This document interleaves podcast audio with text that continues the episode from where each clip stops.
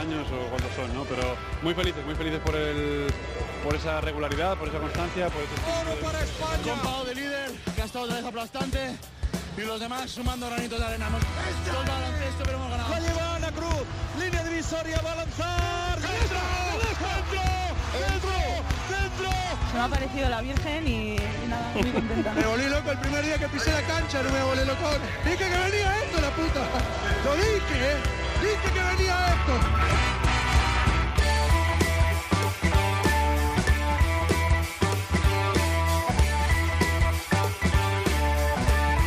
En capítulos anteriores.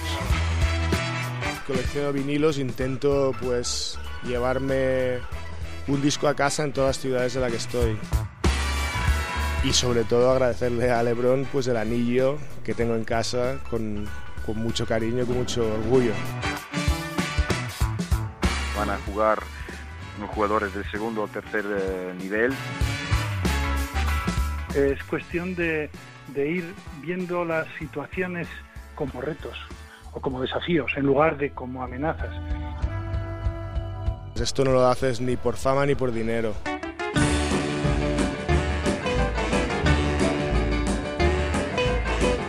Bienvenidos, Onda Nautas. No buscamos ni el dinero ni la fama en cuatro cuartos y quizás por eso vamos contracorriente, aunque con el tema de las ventanas FIBA se ha levantado un frío helador. Tenemos muchas cosas de las que hablar con Alfonso Reyes, presidente de la Asociación de Baloncestistas Profesionales. Ni la Euroliga ni la FIBA cuidan al protagonista del mejor deporte que existe y que se empeñan en destruir. Nosotros construimos con el pick and roll, con Catalina y Llorente, la vida del jugador de la Andorra Copeland con Melotero en quienes somos, el chachismo ilustrado con Quique Peinado y el logo de la NBA, ídolo Laker como Alberto Pereiro, un Laker de toda la vida, y su crónica en rosa, el rincón de Mateo con Edusel y Fran Vázquez, y todo ello una vez que hemos acudido al diván de Beirán que falta nos hace con nuestro psicólogo del deporte José Manuel Beirán. Se abren las ventanas de par en par, ojito no se escape el gato, Sergio García de Peiro da las últimas indicaciones, balón al aire, comienza el partido. El baloncesto se juega en cuatro cuartos. David Camps.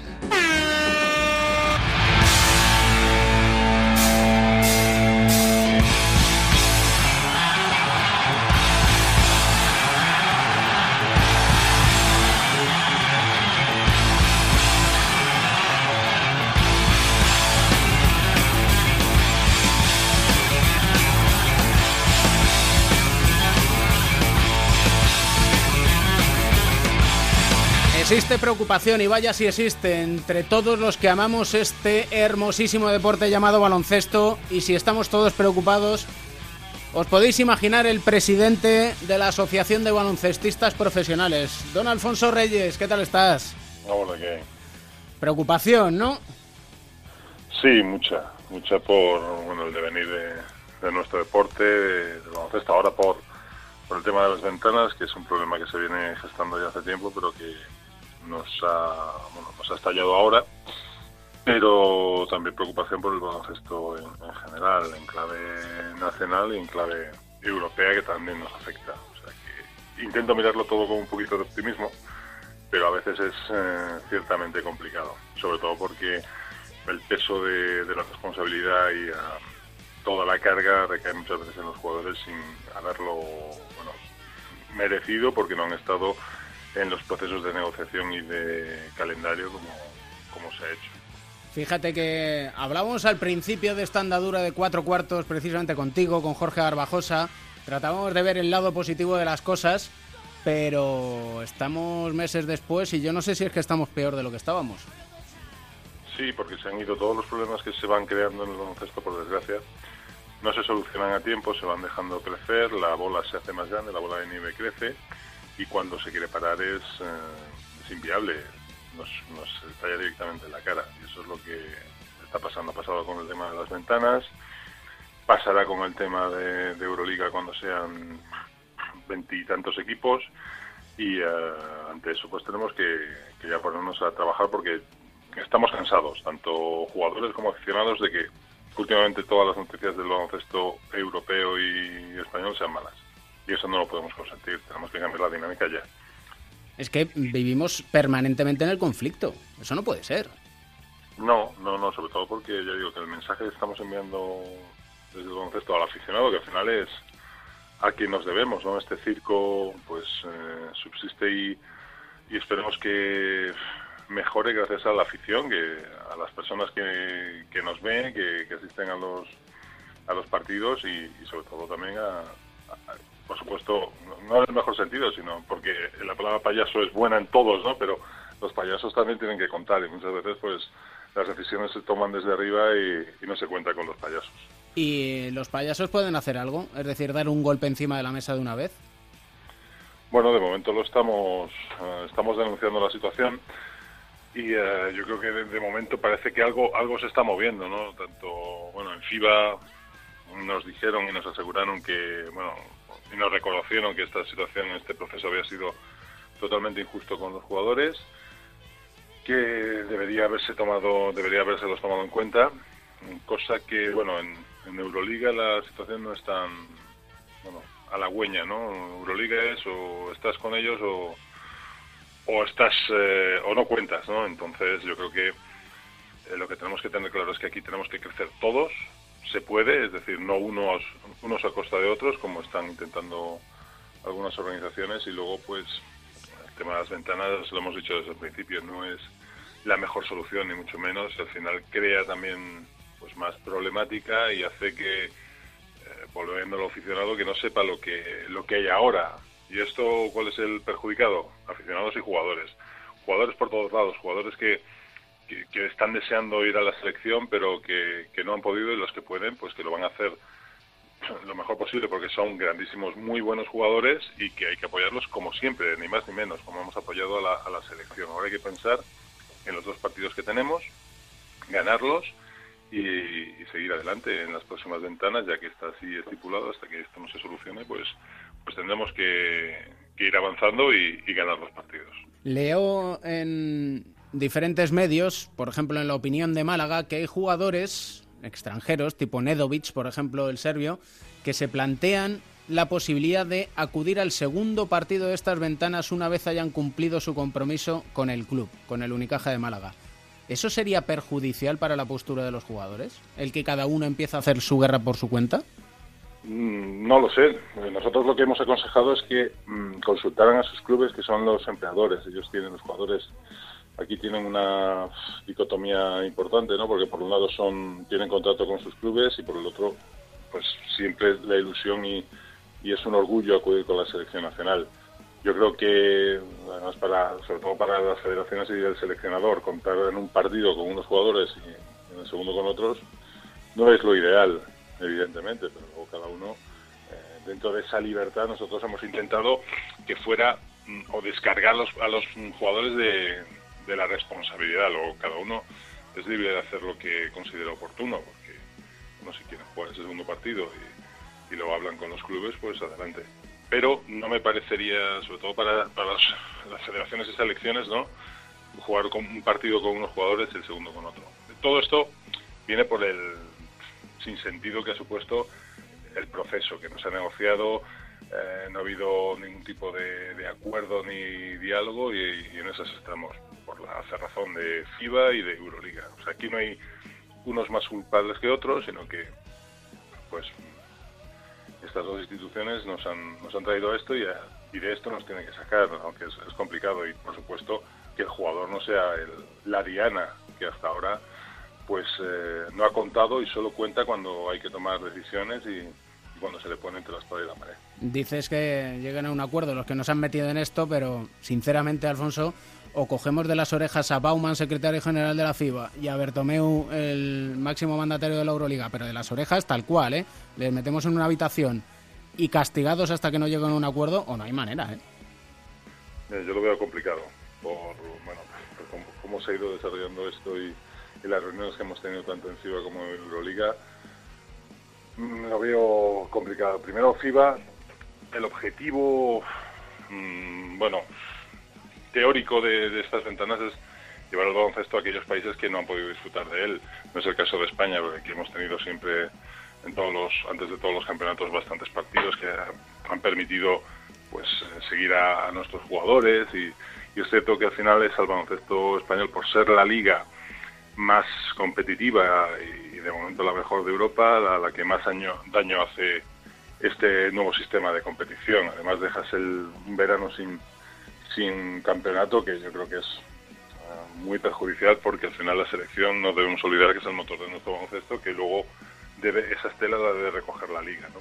Y por otro lado está Euroliga, que quiere, bueno, pues, eh, no sé, fagocitar al resto de, tanto a selecciones como a, ligas nacionales y, y, ese no es el camino. Podemos estar todos, es decir, yo creo que es posible una Euroliga fuerte, unas ligas nacionales también fuertes, que son las que son la cantera del baloncesto. O sea, un dicho de eh, sin ligas nacionales no hay baloncesto, ni selecciones, ni Euroliga, ni nada. Por lo tanto, debemos fortalecerlas cada vez más, ¿no? Y por supuesto, selección, que es otro punto y otra otro pilar de, que hace grande nuestro baloncesto. Podemos crecer todos. Si uno quiere crecer a costa de los demás, mal vamos y hay que, bueno, pues oponerse cuanto antes. Tú llegaste a jugar ventanas, llamadas ventanas. Antes se llamaba pre-europeo, que decíamos las cosas con, con propiedad, ¿no, Alfonso? Sí, sí, sí. Eh, jugar ventanas y eh, la situación era diferente. No había prácticamente jugadores en la NBA y sabemos que los que jugábamos esas ventanas o esa, ese pre-europeo, esas competiciones o esas, mm, esos periodos, pues luego íbamos a ser los que íbamos a los campeonatos. También es muy injusto para los jugadores que puedan clasificar a sus selecciones para el Mundial del, del 19 que luego no sean ellos los que vayan a competir. Eso me parece absolutamente injusto. Mm, y eso que Escariolo dice que no es, digamos, injusto por cuanto ya los jugadores que van saben lo que va a suceder, es decir, que hay honestidad por parte del seleccionador. Sí, pero aún así, ya digo, los jugadores están encantados de ir a, la selección y, bueno, yo tengo que decir aquí también, Pedro a favor de Escariolo, ¿no? Porque es muy duro para él también la situación en la que, en la que estamos. Para la federación tampoco es fácil, pero, pero claro, luego a, la hora de seleccionar, y yo creo que ha sido bueno pues la única solución, no, no llamar a, jugadores, jugadores de Euroliga, por supuesto de NBA tampoco, porque ya sabíamos que, que no iban a estar. Y entonces, pero y luego, bueno, apostar al 100% por, por estos jugadores que parece que, que, no saben jugar a esto y son muy buenos, son muy buenos y, y lo van a hacer de maravilla, seguro. Eso esperamos. Y lo que esperamos, o lo que yo espero es que la próxima charla, pues que hablemos de pues alguna anécdota de cuando tú estabas jugando en las ventanas de proeuropeos, que hablemos de baloncesto en definitiva, porque Alfonso, esto nos cansa un montón, ¿eh? Sí, a mí me gustaría, aparte de hablar de anécdotas y de todo lo que has puesto para mí el baloncesto, de que eh, las audiencias van aumentando, de que entran patrocinadores, de que eh, la Liga LED se fortalece porque ya hay dos ascensos por fin y eh, entonces ese trasvase de equipos hace que entre nuevo más más dinero, más mercado, más aficionados y que podamos hablar de una Euroliga en la que se pueda acceder por méritos deportivos. son pocas cosas, pero que harían que esto mmm, creciese como debe, ¿no? Donde debe estar el baloncesto, que no es ahora donde, donde parece que, que algunos lo quieren llevar. No, no entiendo con qué con qué interés o, sí lo, me lo puedo imaginar, pero no me gusta y por lo tanto me gustaría que hablásemos de eso, de lo bien que va nuestro baloncesto, del deporte que queremos. Muchas veces parece que los que están ahí arriba es que no saben, no saben ni aman el, nuestro deporte. Y eso es lo principal, que, tienen que, o que la principal uh, pasión que deben tener para estar ahí, amar el baloncesto. Y a veces da la impresión de que no, no lo hacen. A veces da la impresión que su camino es la autodestrucción. Sí, eh, el cortoplacismo de ande yo caliente, ríase la gente y, eso no, eso no funciona aquí. Porque, bueno, no solo cuentan ellos, cuentan muchos factores, principalmente aficionados, jugadores y, por supuesto, también fundamentales clubes y selecciones. Se nos acaba el cuarto, Alfonso. Eso sí, después de toda esta denuncia que es necesaria para la mejora del baloncesto, del deporte. Dinos una canción que te alegre el día y que nos vaya a alegrar en este sexto capítulo de Cuatro Cuartos. Pues mira, ahora para ya digo, lanzar un mensaje, aunque sea, no sé, teórico de optimismo, ¿no? Pues me gustaría oír Viva la vida de Coldplay. Es una canción que siempre, bueno, pues anima, anima. Pues ahí está. Viva la vida, viva el baloncesto, Alfonso. Y que sigamos por mucho tiempo hablando de él, ¿eh? Muy bien. Bueno, el baloncesto al final es una proyección de la vida. Así que eso, que viva la vida y viva el baloncesto. Un abrazo enorme. Un abrazo.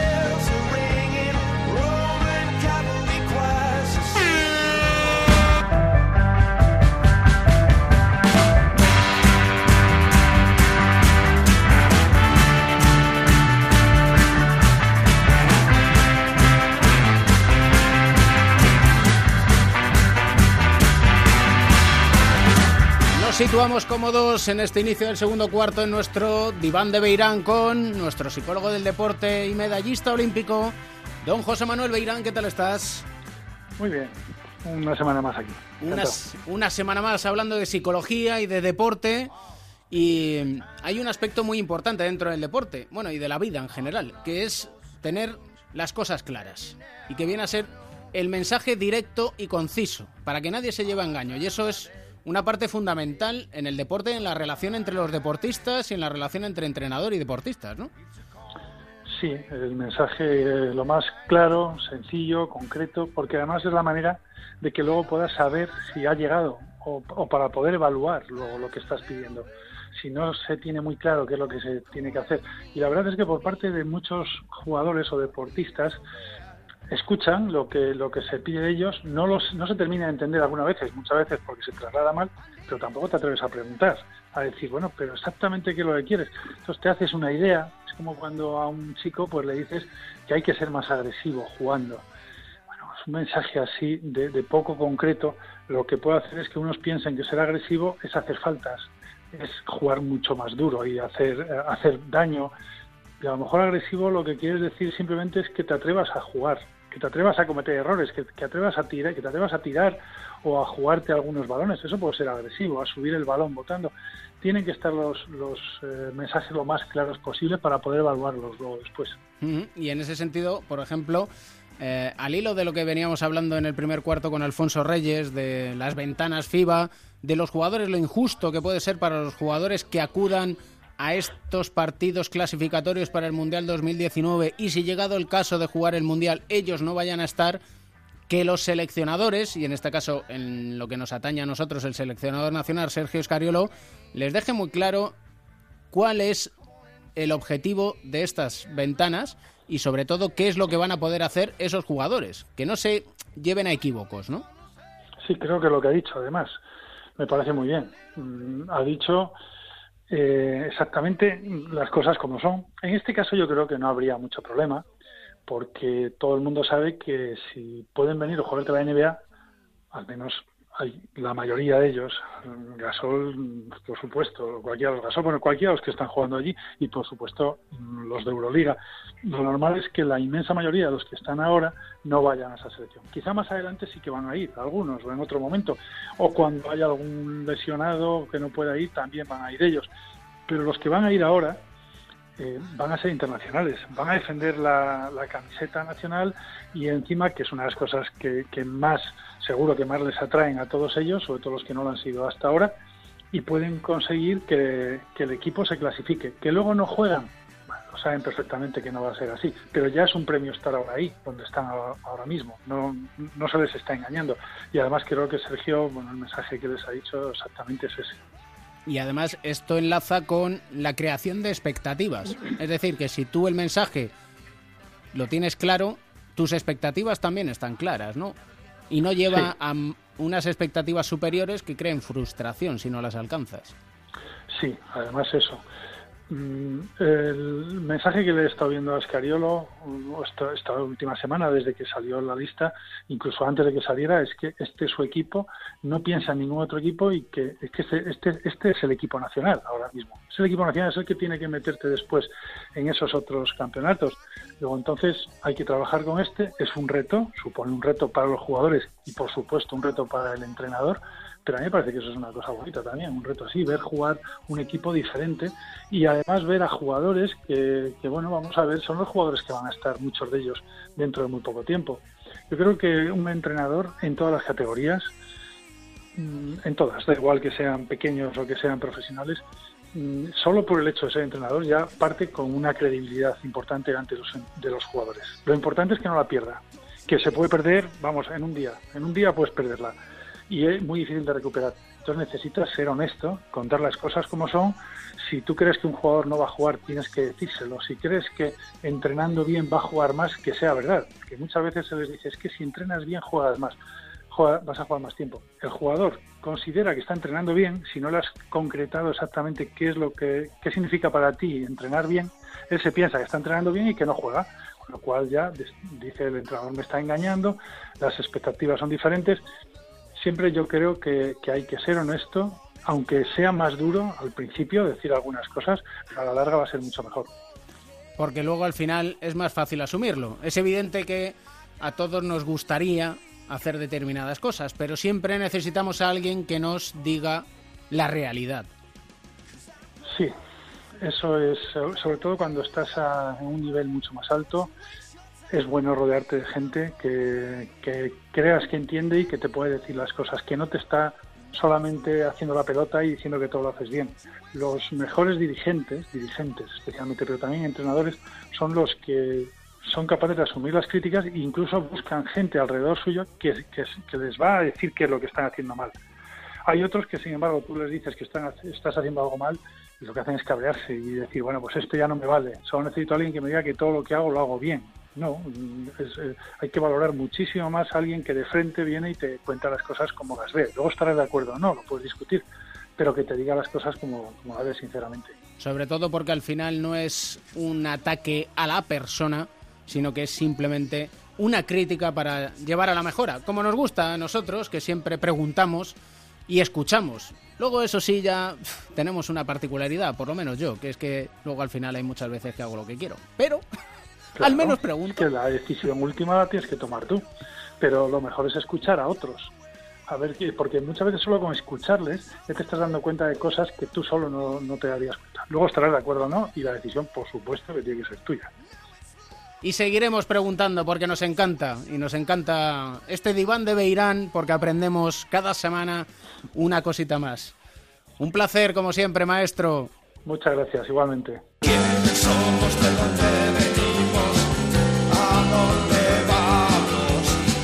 De Pro Melotero, ¿cómo estás? ¿Qué tal, Camps? ¿Cómo vas? No vamos a dejar la psicología, aunque parezca mentira. En quiénes somos nos hemos acordado de un jugador recién llegado a nuestra liga ACB que le va la psicología. Le va, estoy rodeado de psicólogos por todos los lados, ¿eh? Ten cuidado porque al final vas a acabar peor de lo que estabas. Si no tengo ninguna duda. Hablamos de Chris eh, Copeland, el último fichaje del Moraván Andorra, dos partidos ya en la Liga CB. Eh, hijo de Terry Copeland, su madre, su padre nunca llegó a conocerlo, siempre está, ha estado ausente, y con un hermano, Vincent Alfacuán, que siempre fue su referencia. Hay que decir que Copeland es un hombre que a lo largo de su vida ha tenido bastante mala suerte hasta que llegó a la NBA. Ahí quizás se produjo un punto de inflexión en su vida. ¿no?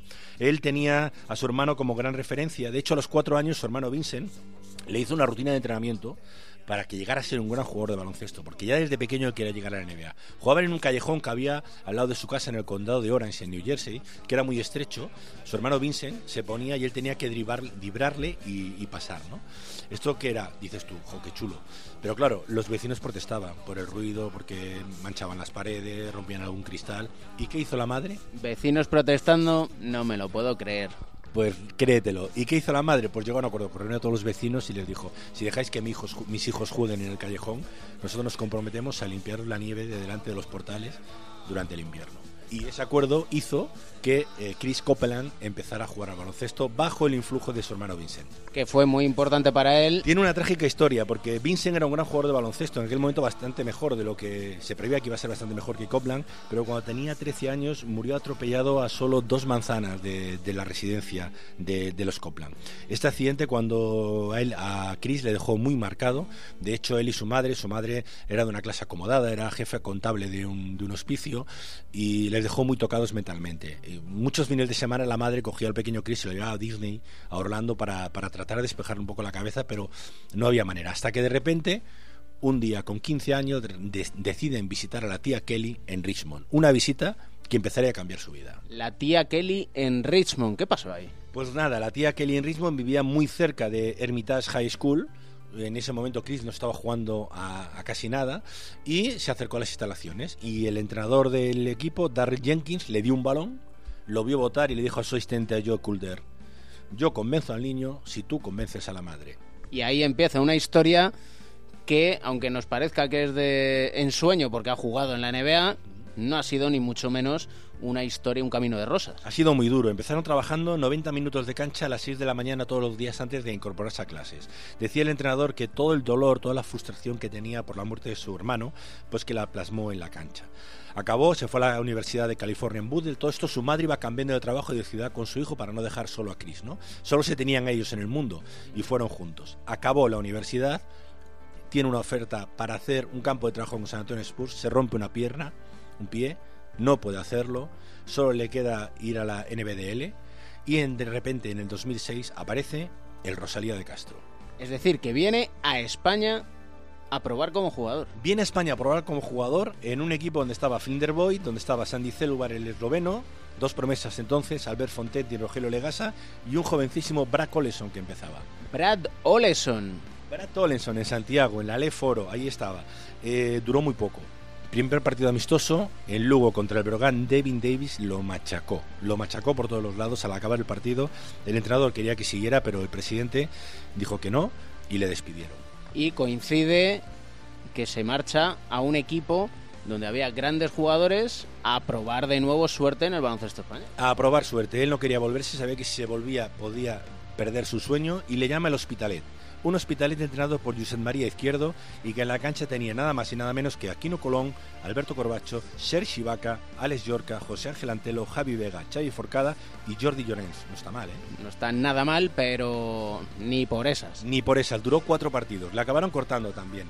Entonces él cuenta una nota muy graciosa que dice, tenía muy poco dinero y, y muy poco nombre. Sabía que si me iba a Estados Unidos nadie iba a pagar el billete para traerme a Europa a jugar, con lo cual decidí gastar todo el dinero que me quedaba y mantenerme en Barcelona a la espera de ofertas. Y llegó una de Holanda.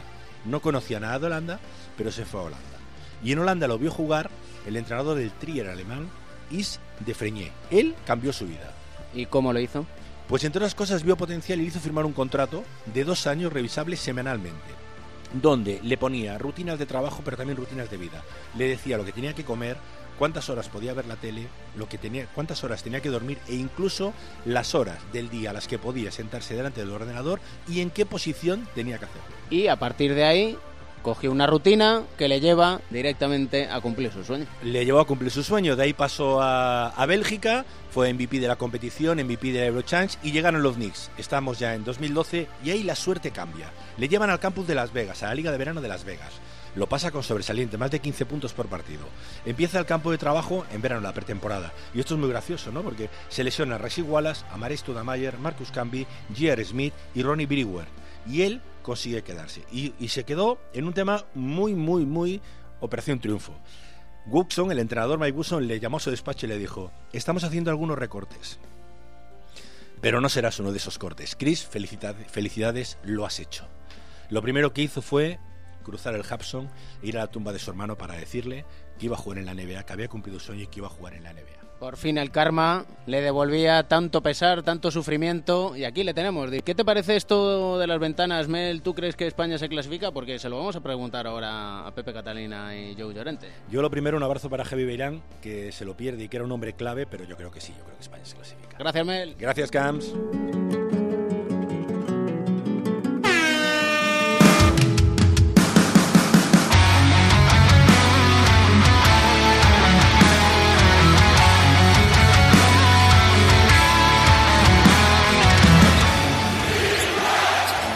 Doing work, counted and a foul, 41 for Embiid. This is truly dreamlike. Hakeem Olajuwon type footwork.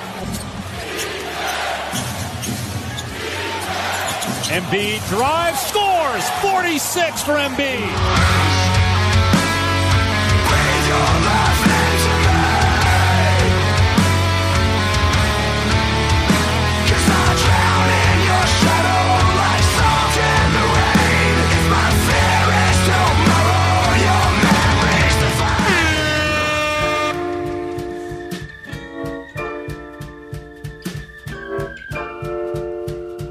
She got a broke down El Camino in the front yard up on Broad.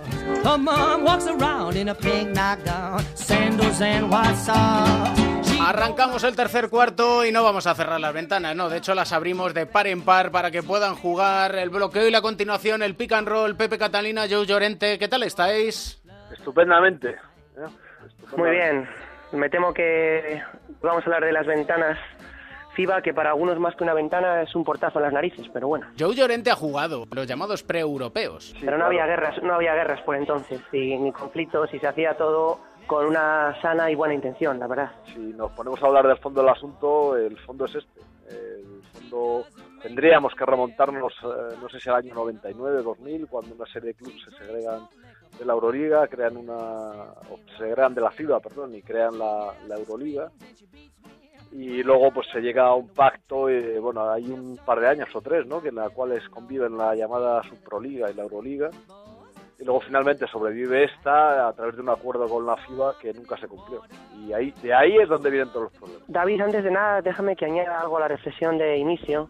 Y es que, fijaros que en este conflicto en el que FIBA es la que lanza ahora su, su órdago con el tema de las ventanas FIBA para molestar a la Euroliga, al final el daño se lo acaba haciendo la propia FIBA, porque la Euroliga juega sus jornadas, no va ningún jugador de Euroliga a selecciones nacionales y nosotros tenemos un problema de que la selección tiene que ir con un equipo de circunstancias, porque es lo que es, un equipo de circunstancias, y bueno, pues al final eh, es, una, es un ataque, es escupir para arriba, comprando la expresión para aquellos que nos van a oír, porque al final les, nos está cayendo a todos para abajo. También cabe la posibilidad de hacer un análisis mayor y es si no nos hemos eh, dedicado demasiado al baloncesto de élite, dejando de lado el baloncesto de base. Porque ahora nos damos cuenta que en los últimos 15 años las convocatorias eran muy fáciles, eran 15 jugadores y adiós. Pero claro, ahora es cuando más necesidad hay. Y ahora nos damos cuenta que los jugadores españoles no juegan en la CB. Y ahora vemos que los de 20 años que prometían se han quedado en el camino.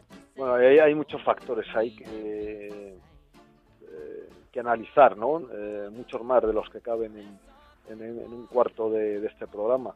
Eh, yo creo que las canteras funcionan relativamente bien, hay muchas cosas que mejorar, por supuesto, eh, tanto a, en cuanto a la formación de los jugadores como en cuanto a la estructura eh, de las competiciones, pero bueno, yo creo que es eh, razonablemente bueno lo que tenemos eh, y lo que no lo, en lo que estamos fallando claramente desde hace mucho tiempo es en el paso del joven prometedor al futuro profesional. Ahí la competencia que tienen eh, los jóvenes son enormes, las dificultades eh, son gigantescas y solo salen unos pocos, o bien porque son extraordinariamente buenos, o bien porque tienen la confianza de determinados entrenadores que le sacan adelante. En el camino se pierden muchos. handicap es el, el salto que hay desde lo que era ahora bueno es la categoría junior también pero como partimos también la juvenil por el camino Sí. que todavía el, el salto todavía es mayor yo creo pues pues sí ahí falta un mecanismo intermedio no Eh, y y sí que se nota. Eh, no sé si es muy fácil hablar ahora de, de haber tenido por ahí pues una selección B, acordaros que eso ha funcionado en algunos momentos. Bueno, pues estaba el circuito sub-20, la selección B, tal, o sea, hay tantas cosas que se han quedado por el camino.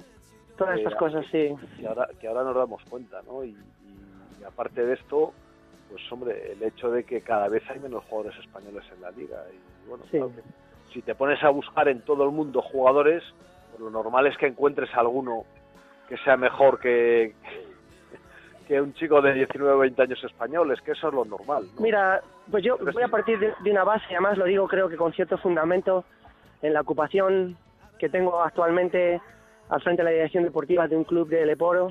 La he tenido como representante de jugadores durante muchos años. A la mayoría de los jugadores españoles de cierto nivel, si los pones a jugar y los das confianza, muchos de ellos acaban rindiendo como jugadores extranjeros que han venido aquí, eh, o, o de- vamos, cuando hablo extranjeros hablo de cualquier nacionalidad, que acaban siendo mediocres, pero por el atractivo que tienen, de que vienen con un nombre, vienen de un club, no sé, vienen de fuera y deben tener algo que, que atrae más. Y te digo, Mira, yo el jugador español puede tener algunas carencias físicas, siempre hemos sido más bajos, menos elásticos, hemos tenido mucha peor pinta, pero de siempre, que los balcánicos o, o los, eh, los eslavos o los soviéticos en aquella época, o los rusos, ¿eh? en el que llegábamos a los campeonatos en el desfile inicial y nos daban ganas de irnos para casa, ¿no?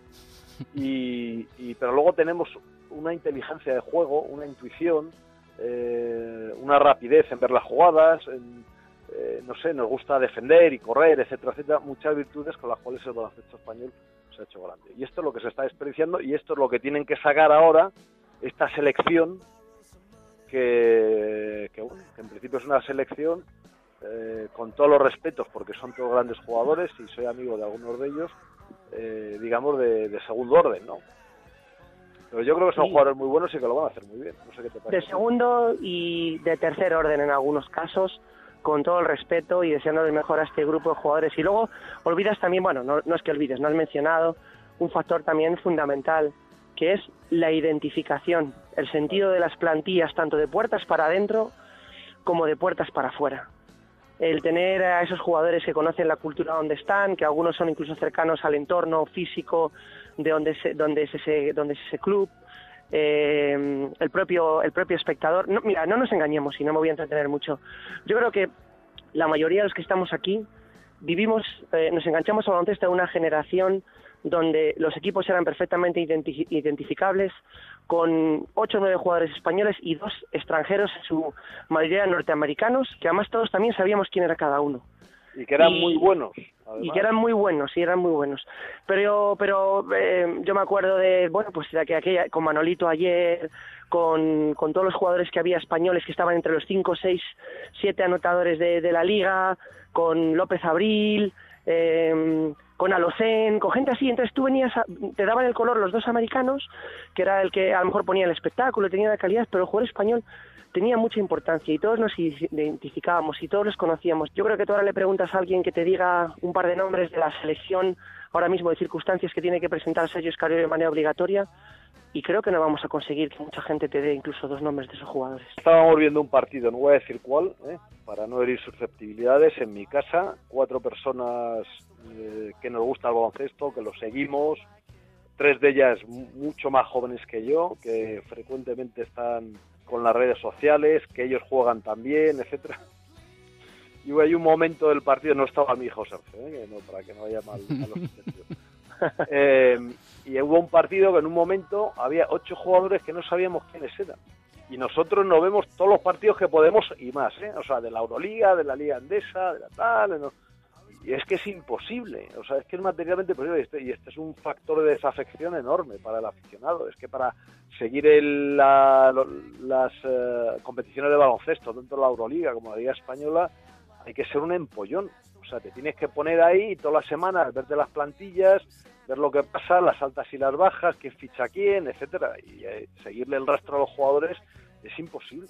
Ojalá que esta selección sirva, por ejemplo, con lo que decía Pepe Catalina, que le pongan cara, nombre y apellidos a estas nuevas generaciones que aparecen, como por ejemplo Sergi García, base del técnico en Zaragoza, que es un grandísimo jugador con está muy 20 bien, años. Que está Está muy, muy bien, bien. el otro día le- le- les, vi jugar yo, perdona Pepe, les vi- No te preocupes, contra Fuenlabrada. Me anticipo, sí, sí, estuve allí, era un un jugador que me partidazo. gusta de siempre, jugó muy bien, Tomás Bellas hizo un partidazo también, porque También. Tomás, Tomás mm, lleva para mí muchos años siendo, no sé si el mejor, porque esto es difícil de, de decirlo, defensor de la liga, pero vamos, está entre los cuatro o cinco mejores defensores de la liga, seguro, y jugaron los dos un partidazo. Y García tiene un, una, una- Tiene algo, ¿eh? Tiene algo tiene ese una- no, te voy a decir lo que tiene. Tiene una virtud que es que coge el balón y sale corriendo y le da igual lo que pase. Y eso que antes lo hacíamos todos los bases, ahora no lo hace nadie. Es El jugador tiene además piernas, con lo cual termina bien y da algo al juego que habitualmente no se está dando. Que es chispa, que es improvisación, que es rapidez, que es generación de situaciones fáciles, Que es ser un cara dura, en definitiva. Pues- ritmo de juego, pues es, es romper un poco la norma, que es lo que hacen los, los, los David, grandes Tienes razón en lo que has dicho, yo no lo había pensado, pero como nunca hay mal que por bien no venga, creo que es verdad que esta selección, que va a estar en boca de todos en, las próximas, en los próximos días y especialmente los dos partidos que juegue, puede generar un nivel de, de llamar la atención, de curiosidad, de seguimiento, para que luego estos jugadores, pues eh, el, el público que es menos empollón, como dice yo con toda la razón del mundo, pues los tenga ya un poco controlados y luego sienta hasta cierta curiosidad e interés por seguirlos. Teníamos pendiente, estimado Joe Llorente, nutricionista profesional de cuatro cuartos, que nos dijeras los beneficios del entrenamiento en ayunas. Bueno, vamos a ver, que quede claro, yo no soy ningún nutricionista profesional, solo soy un aficionado. No, no, pero es que ha dicho profesional para cuatro, cua- Claro. para cuatro cuartos, lo ha dicho muy claro, Bueno, yo, no soy yo lo he profesional entendido. para nadie, no soy profesional para nadie. ¡Oh, ¡Qué carácter, por Dios! Está, está, está renegando, No, hombre, de, joder, de- está no, renegando de, de- de lo que David nos paga por hacer este programa, es increíble. Es que estos son temas ya un poco serios, joder. Ha dicho, a ver si me va a caer a mí una demanda en algún momento dado. Bueno, no, hombre, yo lo que pasa es que soy muy aficionado a leer eh, acerca de la nutrición desde hace mucho tiempo. Eh, hablo con muchos deportistas de alto rendimiento a ver lo que hacen y aparte experimento con mi propio cuerpo. Entonces, salió en el país, lo digo porque es una, cita- es una fuente que está al alcance de todo el mundo, hace unos meses, un artículo que decía dos poderosos efectos de hacer deporte con el estómago vacío, que mejora la sensibilidad a la insulina. Un beneficio que tiene es que es una, una estrategia útil para adaptar al, al- al músculo, al, al- al rendimiento, al, ejercicio, sobre todo cuando es de, de resistencia. ¿no? Y otra ventaja adicional que tiene también es que potencia la hormona del crecimiento. Todo esto, aparte de que acelera también la combustión de las grasas, pues hacen muy beneficioso entrenar en ayunas. Cuesta un poquito al principio, porque bueno, nos da la sensación de que de que nos mareamos y tal, tal, pero es mentira, el cuerpo se acostumbra enseguida y luego, de verdad, desde mi punto de vista es una bendición, aunque también es verdad que no es para todos, si hay gente que tiene es diabética o tiene hipertensión o tiene algún tipo de patología renal, está desaconsejado, ¿no? Todo siempre con el control médico oportuno, que siempre lo decimos. Eh, Pepe, Efectivamente. ¿tú eres más partidario del bloqueo directo o del bloqueo ciego? Bueno, cualquiera de los dos tiene su utilidad, depende para la circunstancia, que, que yo explique para que quede clara. El bloqueo ciego se utiliza muy poco ahora, ¿no? Por desgracia. Menos, sí, menos, menos, pero tiene mucha utilidad. Un se llama bloqueo ciego porque es un bloqueo al hombre a un hombre que no tiene el balón y se hace eh, sin que el defensor te vea, o sea, vas por la espalda. Eh, los americanos, los estadounidenses lo llaman back kick, o sea, bloqueo de espalda. Tiene la ventaja de que el defensor no te ve, que antiguamente se hacía mucho, mm, sobre todo un bloqueo ciego de un grande para, perdón, de un pequeño para un grande y que daba bastantes ventajas, ¿no? No sé si lo he explicado muy bien. Lo has explicado perfectamente. Perfectamente, como siempre. Bueno, como casi siempre. No le digas como siempre, Pepe, que luego se nos relaja arriba, y se viene arriba. Yo ya tengo bastante con los consejos y el de nutrición que me frustran mucho. Primero, porque no me puedo permitir algunas de las cosas que él dice para, porque no tengo ni caviar ni ostras. Y luego, ahora me son baratas. El otro día estuve en el mercado y cualquiera, hombre, no son para comer todos los días, bueno, baratas, o sea, te quiero decir que es un... Y luego hoy me, he qued- y luego hoy me he quedado preocupado porque porque me he dado cuenta que me he quedado pequeño por haber comido tan, por haber entrenado tantas veces con la tripa llena, ¿sabes? Tampoco pasa nada, lo hace mucha gente. No, no es malo, ¿eh? Es mejor lo otro. Y luego que nos dice que él dice, bueno, yo que soy normal que hago deporte, perdone usted, pero usted no es normal. Y hasta aquí podemos leer. un abrazo fuerte que se nos acaba el cuarto. Pick and roll. Pepe. Yo, para un placer. Hasta la próxima. Chao.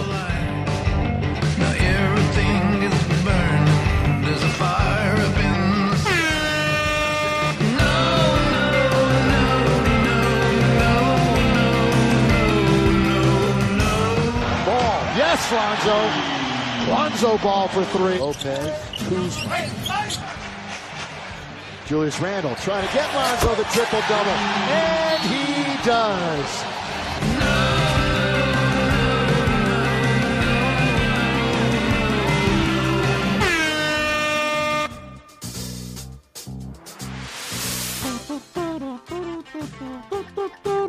Chachista ilustrado, Quique Peinado, ¿cómo estás? ¿Qué tal? ¿Cómo estás? ¿Qué tal, mozo? Pues bien, fenomenal. ¿Cómo llevamos la maleta? Bien, bien, bien, bien. Bien, hay que ir haciéndela, ¿eh? Las cosas como son. Y hay que ir sobre todo limpiando la ropa, ¿eh? Sí, sí, sí, sí. sí, Más, más fundamental que lo de la maleta. Sacando y poniendo, ¿eh? Hay que ir es. cambiando y sobre todo la muda, que no vale esto de darle la vuelta, ¿eh? No vale, no, no vale. Ya tenemos una edad. Estoy escuchando tantas veces el nombre de Lonzo Ball, que si consigue su segundo triple doble con Los Ángeles Lakers, que si iguala a mitos como West, y no puedo por menos que acordarme del calvario de West con los Celtics. Sí, sí, pobrecito mío. Pobrecito mío, que es, es pocas, pocas ocasiones creo, en la historia del deporte que, que un equipo haya marcado tanto la, la carrera de, de una persona, porque sí, yo, por ejemplo, eh, puedes pensar en deportistas, ¿no? Yo qué sé, eh, Tony Rominger, si no hubiera existido Indurain, pues hubiera sido campeón de todo, ¿no? Eh, no sé, supongo que de esos hay muchos, muchos casos, por ejemplo, en el tenis, ¿no? La cantidad de damnificados de Nadal Federer. Pero que un equipo haya marcado la historia de, de una leyenda de la NBA tanto, pues yo creo que es un caso único en la historia del deporte. Es que fíjate, es el logo, ¿eh? Sí, sí. Y aún así era el mejor jugador o uno de los mejores jugadores de su época, ya por la década de los 60-70 del siglo pasado. Los Lakers que con un equipazo que apuntaban a ser dominadores de la NBA y aparece un señor llamado Bill Russell y les cambia absolutamente todo y es que les machaca año tras año tras año hasta el punto de querer dejar el baloncesto. Y hombre, tú piénsalo. O sea, piensa lo que debe ser para uno de los mejores deportistas de su era verse superado una y otra y otra vez, ¿no? Que, que además esto es deporte norteamericano, ¿no? Que lo- muchos lo solucionarían con el deporte europeo, pues que te fiches equipo y ya está. Pero el deporte americano es más complicado. Y Jerry West, pues eso, tuvo una carrera no sensiblemente peor, sino infinitamente peor de la que merecía en cuanto a, títulos, solo porque coincidió temporalmente con un equipo que, pues eso, que al final es el mejor equipo de la historia, porque por mucho que se han dado situaciones de dominio después y por mucho que haya cambiado el baloncesto y la liga y todo lo que quieras, eh, como dominó ese equipo y durante tanto tiempo, pues te he de decir que quizá solo sea comparable lo que ha hecho estos últimos 20 años San Antonio, por ejemplo, ¿no? Que, que lleva 20 años, el otro día veía la estadística, con casi 20 años en récord positivo ¿no? en la historia de la liga. Luego no ha ganado tantos anillos, pero su capacidad para estar entre los mejores durante mucho tiempo, yo creo que es el único equipo que se puede comparar a aquellos Celtics. Y además fíjate que eh, de aquellos Celtics incluso eh, Jerry West comentaba o lo veía en el, en el documental extraordinario de los mejores enemigos que decía cuando consiguen el título de la NBA no le quita todo el dolor de todos los años anteriores porque encima no fue contra los Celtics. Claro, es que ese es el tema, porque cuando la, la de oportunidades que tuvo, ¿no? Y lo cerca que lo tuvo de ganar a los Celtics, por mucho que tú ganes un año después, si no les has ganado a ellos, la redención, ¿no? Es como, no sé, mira, por ponerte un ejemplo, Alex Cribillé fue campeón de 500 centímetros cúbicos, ¿no? Pero fue campeón de 500 centímetros cúbicos el primer año que se retiró Mick Duhan. Supongo que él hubiera dado todo por haberle ganado un título a Mick Duhan, ¿no? Pues, pues esto es igual, pero claro, elevado a la enésima potencia. En el próximo chachismo ilustrado podríamos hablar de Elgin Baynor, el compañero de Jerry West, que igual fue el antecesor de los Dr. J, Michael Jordan, Sí. Kobe Bryant, LeBron James. Sí, sin duda, sin duda, sin duda. Eh, ves los vídeos ahora y, flipas. Pero yo también lo pienso de, de gente fuera de la NBA, ¿eh? O sea, yo creo que Nate Davis, o sea, Nate Davis es... eh, Tú ves los vídeos y dices, pues que el Dr. J y Nate Davis en cuanto a plasticidad y, y capacidad física y, de- y dominio del juego en su época, hostia, eh, eh, es un, es un error es un error de Matrix en la NBA que Nate Davis juega en Europa. ¿eh? Pero bueno, Absoluto, pero bueno, eso hacemos conexión vintage, que dice aquel. ¿Vale, Correcto. chachista? muy bien, tío. Un abrazo enorme. Otro para ti, adiós, adiós. Yeah. Cash money, heroes, private jets, polish. They Alberto Pereiro, ¿cómo estás, mozo? ¿Qué tal, querido? Muy buenas, ¿cómo estás? ¿Qué nos Ya traes? me estás grabando, Ya luego no los emites. Ya- ¿Cómo que no los El de la semana pasada no lo has subido.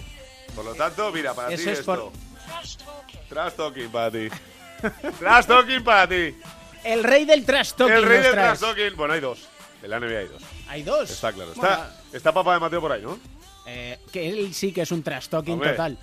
Si jugáramos los dos al baloncesto profesional, te lo puedes imaginar. ¿no? Es, el- es el mayor trash talking del mundo. Hombre. Edu Shell, papá de Mateo, ¿cómo estás, querido? ¿Qué tal? Muy buenas, muy bien. El trash talking, que para quien no nos entienda, que buen seguro que sí, es el jugador que no hace más que decir vamos, cositas. todo a el sus mundo rivales. tiene uno en su equipo que sea la liga de barrio. O sea, que no me cuenten historias. Lo que hace A ver, ¿cómo- Obradovich con, lo los con los árbitros, Bueno, eso es pero un poco jugador a exagerado. jugador. Mira, a mi padre que le ha gustado toda la vida mucho el baloncesto, hacía mucho que no veía a Celco en un partido. Al final viene uno preparado con una cosa y esto es un desmadre, padre muy señor mío. Eh, vio hace poco dos historias. Eh, un partido de Celco en la Final Four contra el Madrid, las semis. Mm. El Fenerbahce Real Madrid el año pasado. Y el del triple famoso este de hace poco, que mete un triple un jugador de Fenerbahce, que no me acuerdo ahora quién es, para ganar, y Celco no le Sí. calzó dos guantazos allí de casualidad, ¿sabes? Y empieza mi padre, eso lo veo ya un poco exagerado. Y mi padre, y mi padre mira que es un marrulla, ¿eh? Que mi padre jugaba al fútbol, me acuerdo de aquellos partidos que teníamos allí, el- donde trabaja él, que no voy a decir dónde es, con escoltas, con no sé qué, con tal, levantarle y decir, ¿tú quieres trabajar mañana? Cosas así, ¿sabes? Es muy del baloncesto jugar con escolta. Sí, sí, no, desde luego. Escoltas y aleros. Y Escoltas- pivots incluso, hablamos de un, y de un aleros. pivot. Talking. Ahí estamos, el pivot DG. El pívot de G, Draymond Green, que es dios de esto, y, eh, y el otro que va camino, no, no le voy a llamar pívot porque, eh, visto la vacilada de circo que nos pegó el otro día en Los Ángeles, le puedo llamar lo que me dé la gana, pero eh, Joel Embiid es el otro. Eh, Joel Embiid ya sabes que desde el primer día, entre sus intentos de ligar con cualquiera que fuera famoso en Estados Unidos, y que estuviera buena, evidentemente, por redes sociales, luego evolucionó a insultos hacia cualquiera que dijera una palabra malsonante, que le han costado multas y muy buenas eh, de la NBA. El último, si no recuerdo mal, Edu, eh, fue el de Lavarbol, ¿no? Que le costó sí, 10 o 12 mil. Le mandó recuerdos, Sí, ¿eh? sí, le mandó recuerdos ahí en un paseo por el parque. Y el otro día, después de este partido tan loco entre Filadelfia y Golden State, donde Filadelfia 28 arriba y en el tercer cuarto, en un, en un parcial en total de 72-42, remontó eh, Golden State el partido y lo ganó. Eh, puso un tuit después del, del partido, a, a la vez que hizo una entrevista, eh, prácticamente diciendo las mismas palabras. Dice, bueno, ya podemos saber igual que ellos los que perder una gran ventaja para ganar algo. Y fue el recuerdo de Joel Embiid a los Warriors el año que pierden la final con, Golden State, eh, con los Cleveland Cavaliers hace un par de temporadas cuando tenían 3-1 la final, la final hacia arriba. Y la contestación de Draymond Green en ese mismo micrófono, esperando para hablar, después de que terminara Joel Es decir, Embiid. que estaba tranquilamente viendo Está la tranquilamente dice, situación. dice, bueno, antes de empezar voy a eh, decir que sabíamos que era imperativo ganar el partido para que Joel Embiid no dijera mierdas en Twitter y en entrevistas porque le teníamos muy calado. Eso aparte de alguna que otra conversación que luego subiremos al Twitter de cuatro cuartos entre ellos durante el partido cuando Filadelfia iba ganando muy fácil el partido a Golden State Warriors. Y la otra y muy rápido eh, es por terminar un capítulo que empezó Edu Shell y que continúe yo otro día y es eh, la historia de Rihanna con eh, Kevin Durant en las finales del año pasado. Eh, ya sabes que Rihanna aparece. Aparece primer- y desaparece siempre. Y cuando eh, Kevin Durant lanza un tiro libre, le grita ladrillo. Mm. Entonces el otro se gira y le dedica el tiro, el tiro libre. Y a raíz de ahí, el otro día, daba una entrevista en GQ Kevin Durant diciendo que a día de hoy, a excepción de su mamá, ya sabemos que mamá por la que llora, por la que gana y por la que gana dinero, eh, sigue teniendo nervios cuando una persona famosa va a verle a los partidos y que el día de Rihanna fue el culmen. Y que hacer gran papel en las finales viendo tantos famosos en primera fila, cosa que solo había visto, por algo será, porque somos la bomba, en Los Ángeles en los partidos en el Staples, pues que lo empieza a ver en Golden State y que se empieza a adecuar un poco al tema. Y Rihanna le ha puesto un jajajajaja en Twitter, o sea que... Ojo, no se ponga celoso y ahí lo dejamos. Joel Embiid. Joel Embiid, Joel el Embiid. hombre que suspira por Hombre, el no. corazón de Rihanna. Sí, señor. Y como nosotros suspiramos por el corazón de todos los Mateos. Recuerda, médula para Mateo. Es muy fácil, un pinchacito y ya está. No duele, no hace ningún tipo de daño y sí que ayudas un montón, Edu. Porque hay que donar médula, objetivo 52. ¿Cómo lo llevamos? Pues ahí estamos, rozando el 50%, un poquito menos, 40% de la recaudación, los 52.000 euros que esperamos recaudar en la plataforma de crowdfunding de objetivo52.com para recaudar fondos para lanzar una beca de investigación sobre los beneficios del deporte eh, a la hora de recuperarte de un cáncer infantil. Y ahí, pues, gente de la canasta, Yul, los hermanos Hernán Gómez, José Calderón, que ahora está solo ante el peligro en, en los Cleveland Cavaliers, pues todos han apoyado la causa y ahí estamos, poco a poco remando para recaudar fondos para esta beca de investigación, objetivo52.com. Hay que ayudar, uno entre 100.000. Y mm, como va a ayudar, por ejemplo, en la selección nacional nuestro nuevo capitán, Edu. Fran Vázquez, ¿quién lo iba a decir? Joder, bueno, a él y- pues y no ha aguantado y- historias, Edu. Y, y a, y a Olver Oliver, ahí le tienes, ahí prácticamente debutando. Pues Fran Vázquez prácticamente desaparecido para el- del mapa de la selección, ¿no?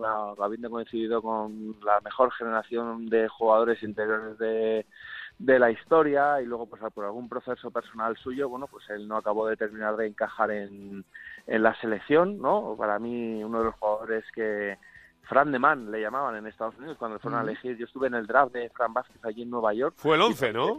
Sí, eh, Con número Orlando 11. Magic. Eh, Fíjate que de Fue todos, los sustituto equipos, de Dwight Howard. de todos los equipos que había allí, eh, Orlando era el único que tenía la certeza de que no les iba a elegir. Porque los managers generales, eh, juraría que entonces eran Dave Tuarzik y el otro, no me acuerdo cómo se llama el otro, no, Bueno, no había- que, que no habían venido a verle. Y entonces a mí me decían, no, de tal, estos aquí. Y eh, de hecho fueron a hacer un entrenamiento, un, un workout eh, con muchos mana- managers generales de, de la, de la NBA.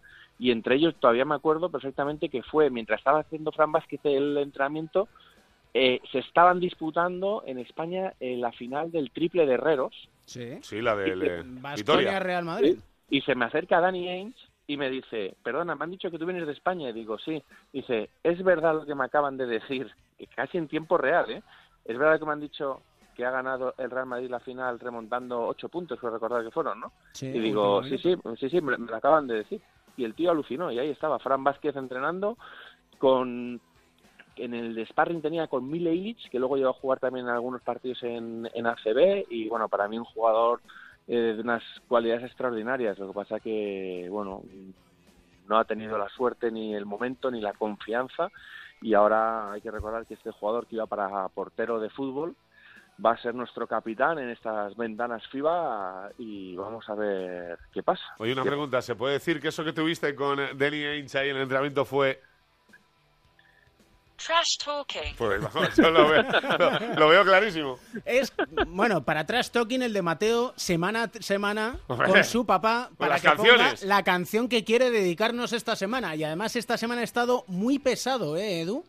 Sí, esta semana él lo vio claro, eh, viendo las noticias, bueno, pues que nos ha dejado, ¿no? Uno de los grandes de, de ACDC y dijo, "Oh, papá, que esta semana suene en cuatro cuartos algo de ACDC, lo que tú quieras. Y esta mañana, pues consultándotelo, pues tú tenías debilidad por una muy en concreto, ¿no? Sí, yo sinceramente, si siempre acaban con esta canción sus conciertos, Malcolm Young, el creador del riff más famoso del rock duro en el planeta Tierra, con For Those About to Rock, We Salute You.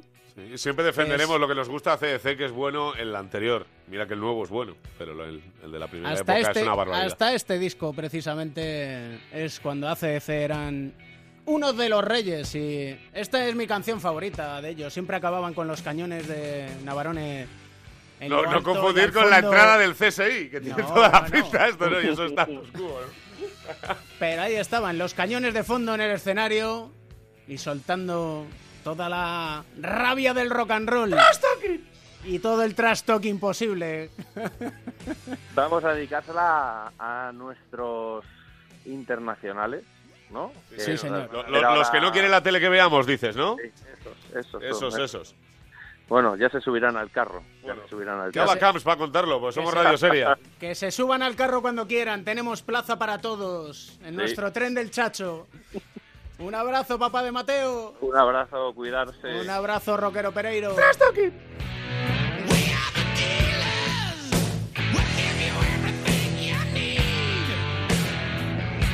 Te damos todo lo que quieres aquí en Onda 0.es, en tu programa, en tu rincón del baloncesto, cuatro cuartos. Ya sabes, en las redes sociales, en Twitter, arroba cuatro cuartos OC, en la página de Facebook, cuatro cuartos de Onda Cero, en Instagram, cuatro cuartos OC y en la lista de Spotify, cuatro cuartos, porque no hay nada mejor que la música y el baloncesto, que el baloncesto y la música, dos grandes motivos para sonreír.